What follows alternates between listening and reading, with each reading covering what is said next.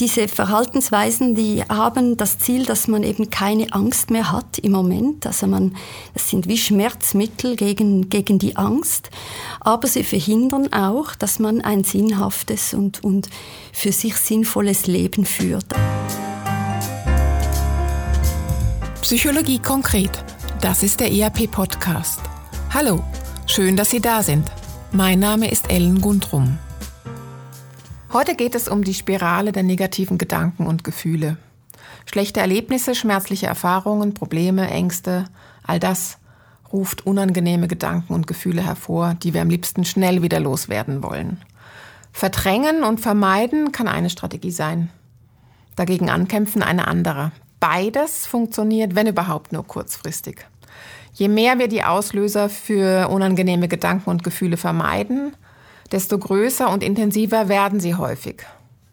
Es ist ein kleiner Teufelskreis, der uns belastet, in unserem Verhalten einengt, blockiert und manchmal sogar krank machen kann.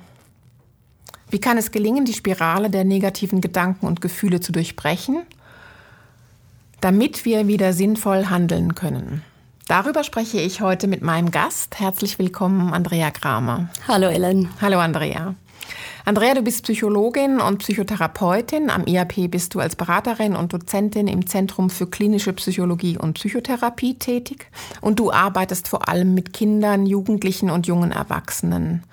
Dabei beziehst du auch immer die Familie, die Ausbildungsstätte, die Schule mit ein. Und du bist außerdem auch noch Studienleiterin und Dozentin im MRS Systemische Beratung und im MRS Kinder- und Jugendpsychotherapie am IAP und du unterrichtest auch noch im Studium der angewandten Psychologie.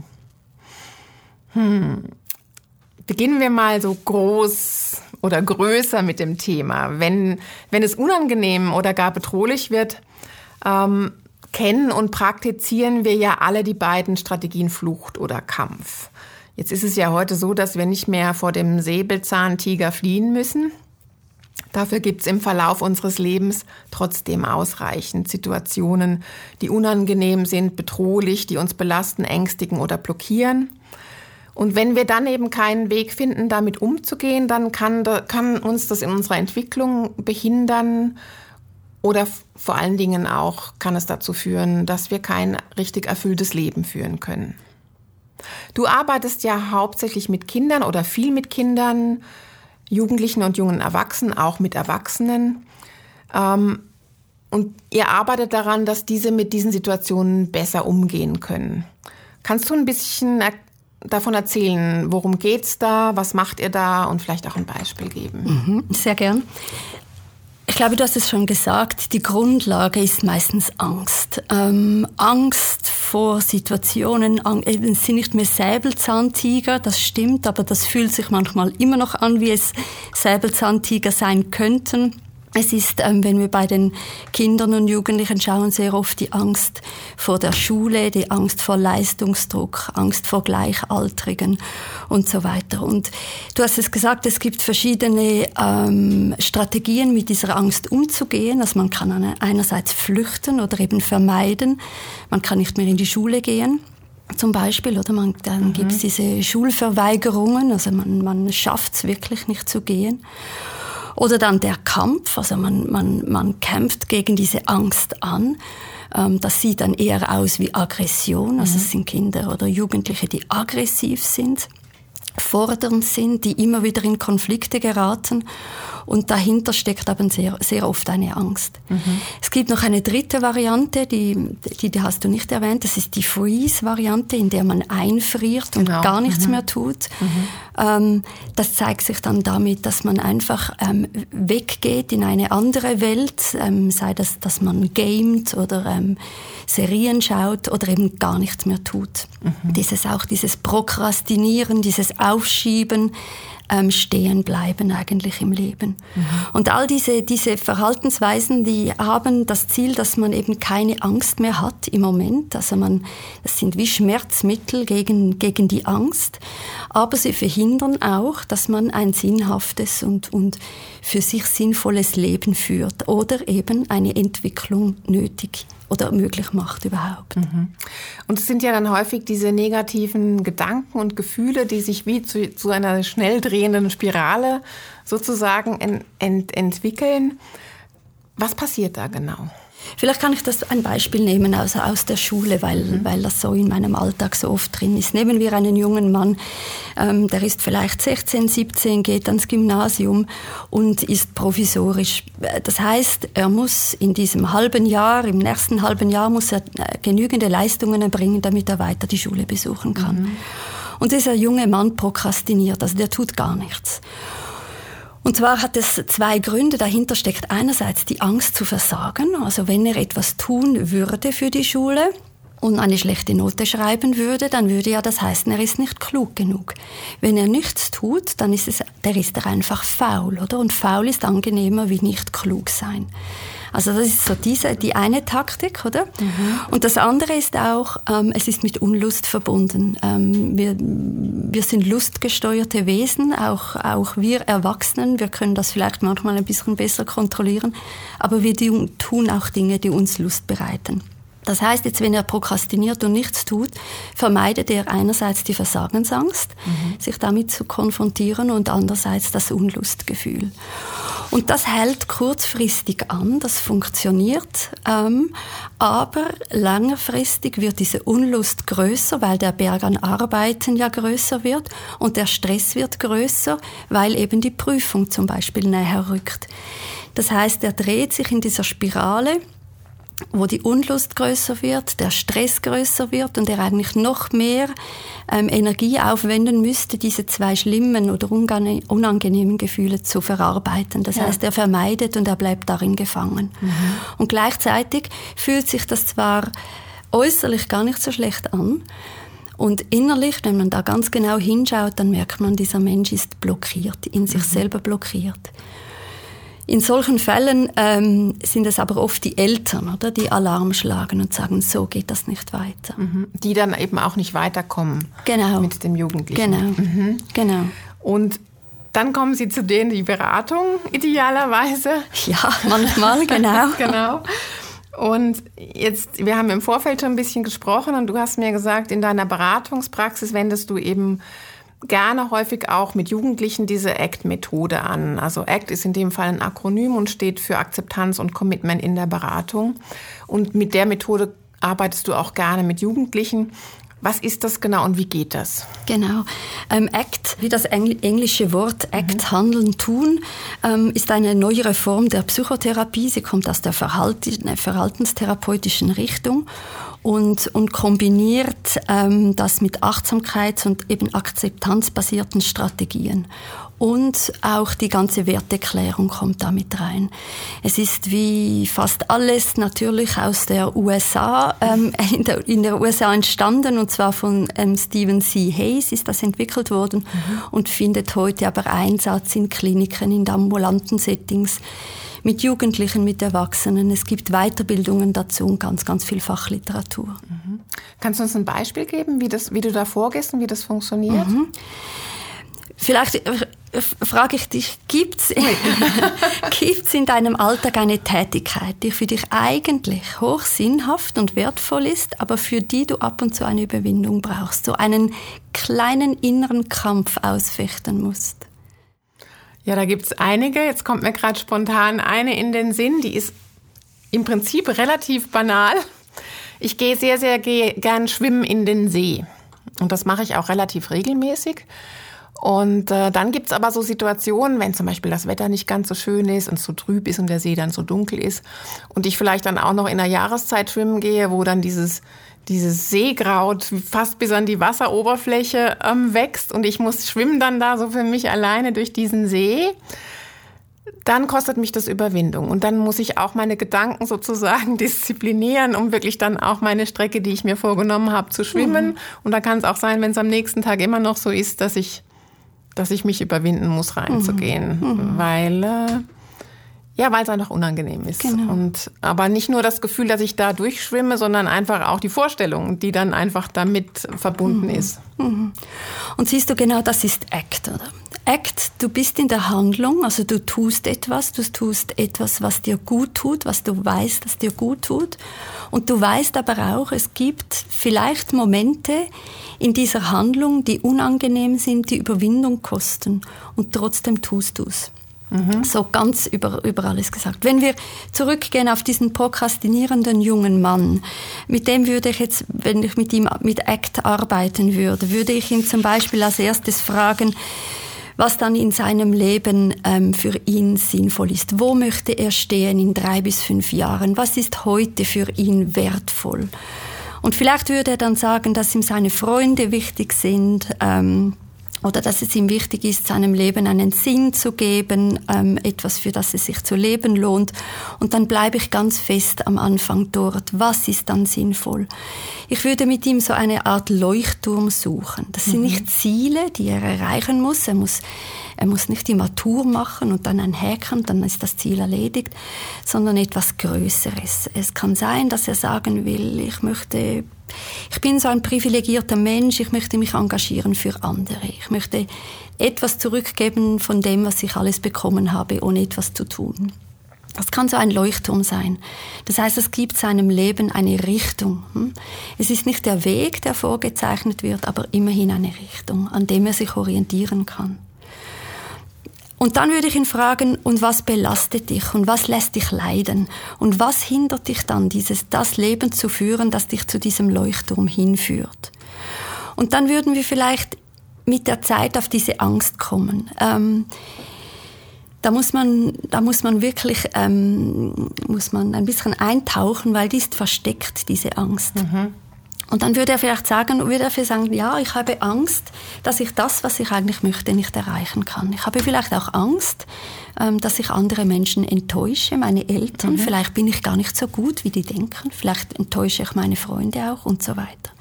Das heißt, diese Angst, die, die, die schälen wir raus und dann die Erkenntnis, eigentlich bin ich gelähmt vor Angst.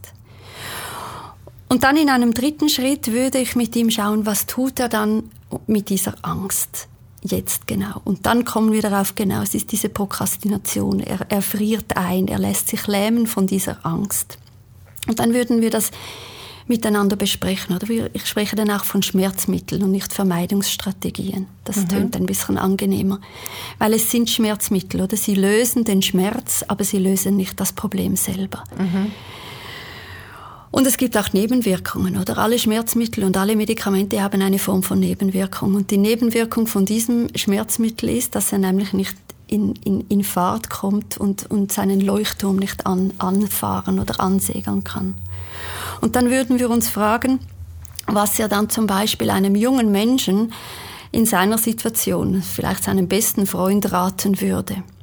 Und dann mhm. würde er vielleicht sagen, er würde diesem, äh, diesem jungen Mann Mut machen. Er würde ihm sagen, hey, probier's doch einfach. Ähm, trau dich, ähm, versuch's, ähm, sei, sei liebevoll mit dir selber, sei nicht so kritisch und so weiter. Und das ist dann die eigene Stimme, oder, die er für sich selber anwenden kann. Mhm. Einfach um nochmal das für, für uns auch zusammen und für die Hörer und Hörerinnen auch zusammenzufassen, wenn ich das richtig verstanden habe, geht es ja darum, dass diese Angst eigentlich da ist und die bleibt auch da. Genau, ne? die geht nicht weg, weil die gehört zu uns. Genau, das heißt, es geht eigentlich in dieser Methode darum, sich dessen bewusst zu werden und dann auch einen guten Umgang mit dieser Angst zu finden. Genau. Und trotzdem in die Handlung kommen zu können. Also das ist so ein bisschen wenn ich das vergleichen darf, also wir haben ja vielleicht alle so ein Teufelchen und ein Engelchen in unserem mhm. Kopf oder auch in unserem, in unserem Herz, wenn wir, wenn wir über Gefühle sprechen. Und es geht so ein bisschen drum, ähm, dass, der, dass das Teufelchen keine Überhand nimmt, sondern dass das zwar da ist und dass ich das akzeptiere, aber am Ende des Tages das Engelchen nicht so stark von diesem Teufelchen irritiert wird. Ich das mal vereinfacht sagen, mhm. da würdest du dem zustimmen. Ja, im Grunde schon. Die Begriffe Teufelchen und Engelchen, die passen nicht so ganz, weil ACT ähm, versucht, wertefrei und bewertungsfrei zu sein.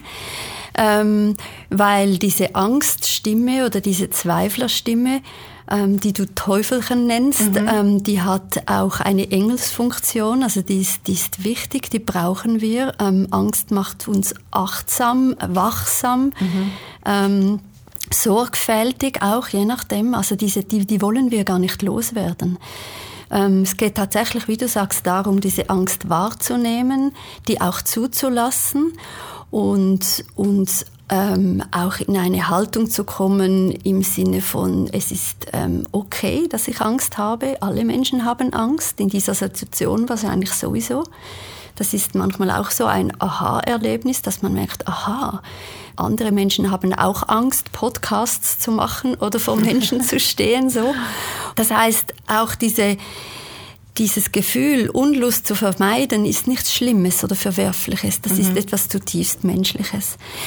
Aber das heißt nicht, dass ich es tun muss. Also ich habe diese, diese Angst, ich habe diese Zweifel, ich habe diese, diese Unlustgefühle und die sind in meinem Kopf und dort können sie bleiben.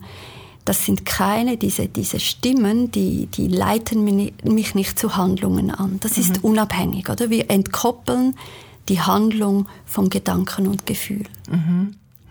Du arbeitest ja da häufig auch mit Geschichten und Metaphern und das äh, funktioniert ja auch bei Jugendlichen wahrscheinlich gut. Ne? Genau.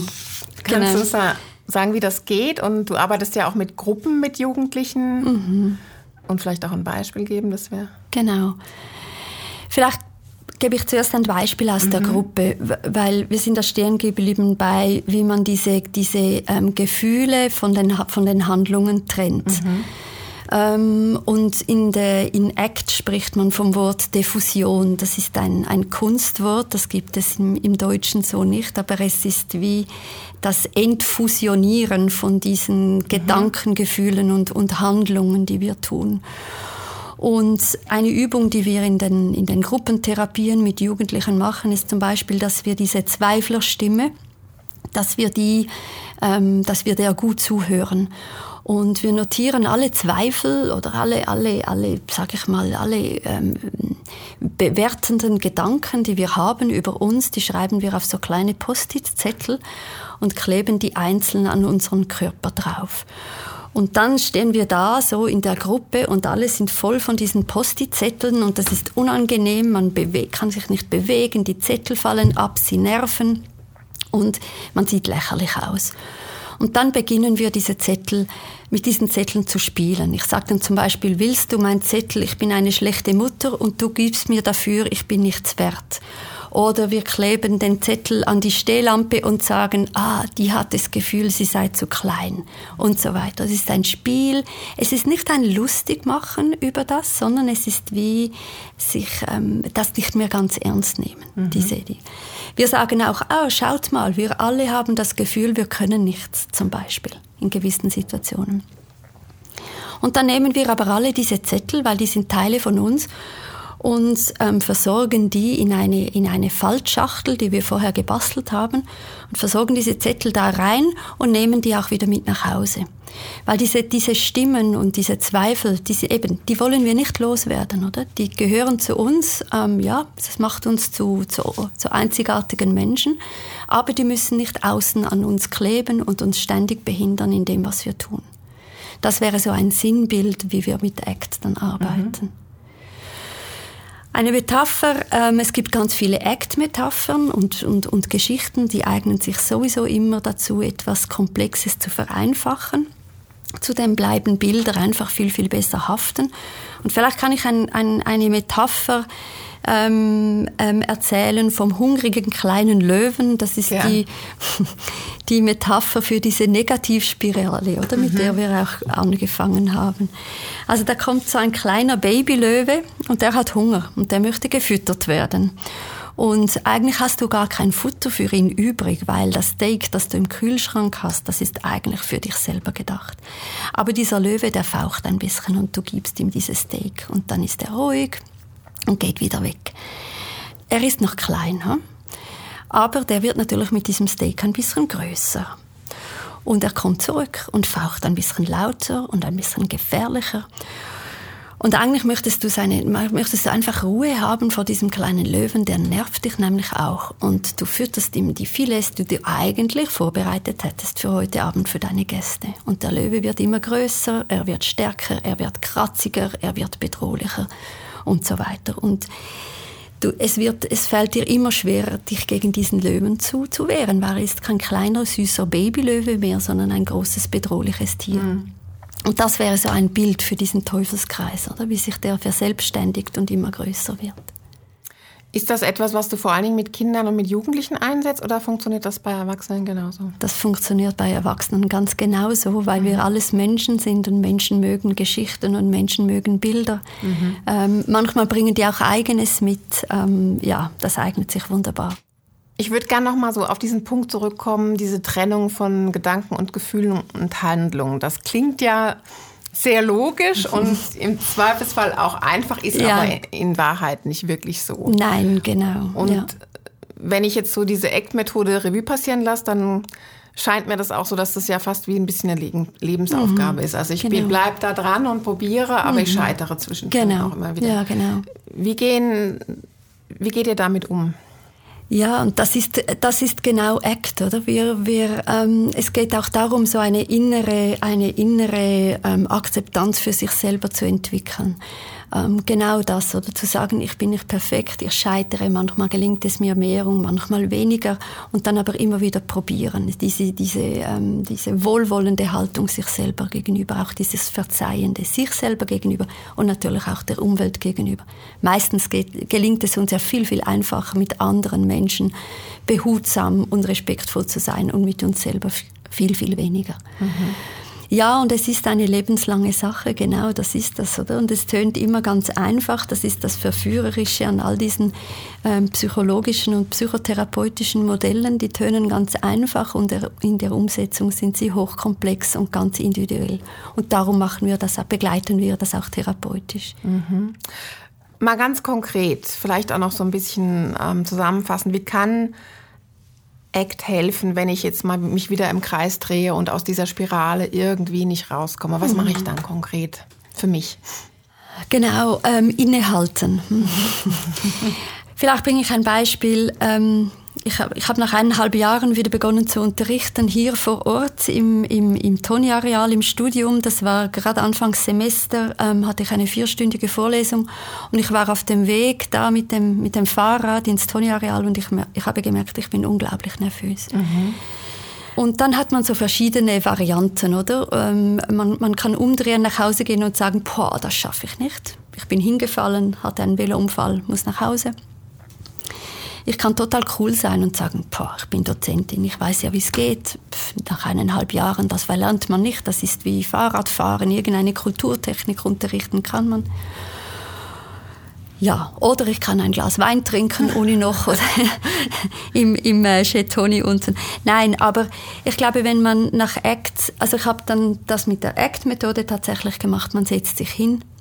Ich hatte genug Zeit, ich habe mich hingesetzt und überlegt, was macht mir dann so Angst ähm, was ist es genau, wo sitzt diese Angst, warum habe ich denn so Angst überhaupt, ähm, ist das vielleicht auch normal? Ist es nicht einfach menschlich, Angst zu haben in so einer Situation? Habe diese Angst kommen, habe diese kommen lassen, ähm, habe mich ähm, ein bisschen beruhigt, wie man das halt selber dann auch tut. Und dann bin ich vor die Studierenden gestanden und dann habe ich nochmal beobachtet, dieser, dieser innere Beobachter und habe gesagt und habe mal geschaut, und wo ist jetzt diese Angst? Und diese Angst ist ganz klein geworden. In mhm. dem Moment, als ich da gestanden bin, die Studierenden begrüßt habe und gemerkt habe, ich tue eigentlich etwas, was hochsinnhaft ist für mein Leben, das ich unglaublich gerne tue. Mhm. So, das ist das, wie man ACT im, im Alltag anwenden kann. Was fasziniert dich denn persönlich an dieser Methode? Wenn du mit ihr arbeitest? Ja, es ist ein bisschen konträr zum, zum ganzen zu der ganzen Gesellschaftsentwicklung. Es, es, geht gar nicht darum, sich irgendwie selber zu optimieren oder eben diese Teufelsstimmen loszuwerden und nur noch ein Engelchen in sich zu haben. Überhaupt nicht, oder? Es geht im Gegenteil, es geht darum, um eine neugierige, off, neugierige offene Haltung sich selber gegenüber. Mhm. Hinzuschauen und zu sagen, okay, ja genau, ich habe Angst, ich habe Zweifel und das ist in Ordnung so und ich tue es trotzdem. Ich tue trotzdem alles, was mir sinn, sinnhaft erscheint. Würdest du sagen, dass es dafür eine professionelle Begleitung braucht oder kann ich ACT auch einfach für mich machen?